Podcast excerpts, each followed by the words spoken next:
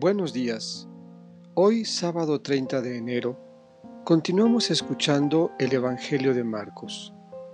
El texto que escucharemos hoy es del capítulo 4, versículos 35 a 41. La barca en medio de la tempestad.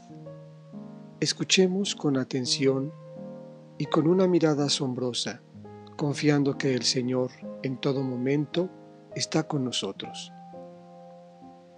Un día, al atardecer, Jesús dijo a sus discípulos, Vamos a la otra orilla del lago.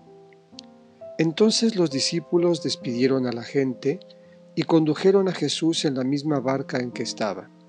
Iban además otras barcas. De pronto se desató un fuerte viento y las olas se estrellaban contra la barca y la iban llenando de agua.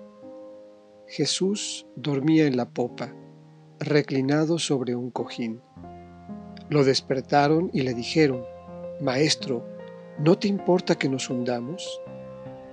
Él se despertó, reprendió al viento y dijo al mar, Cállate, enmudece.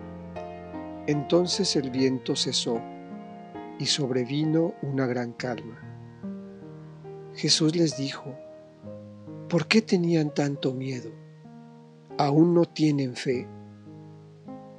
Todos se quedaron espantados y se decían unos a otros, ¿quién es este a quien hasta el viento y el mar obedecen? Esta es palabra del Señor. En medio de la tempestad, cuando parece que no puede haber esperanza, allí está el Señor, en medio de nosotros dándonos calma y recuperando nuestra fe.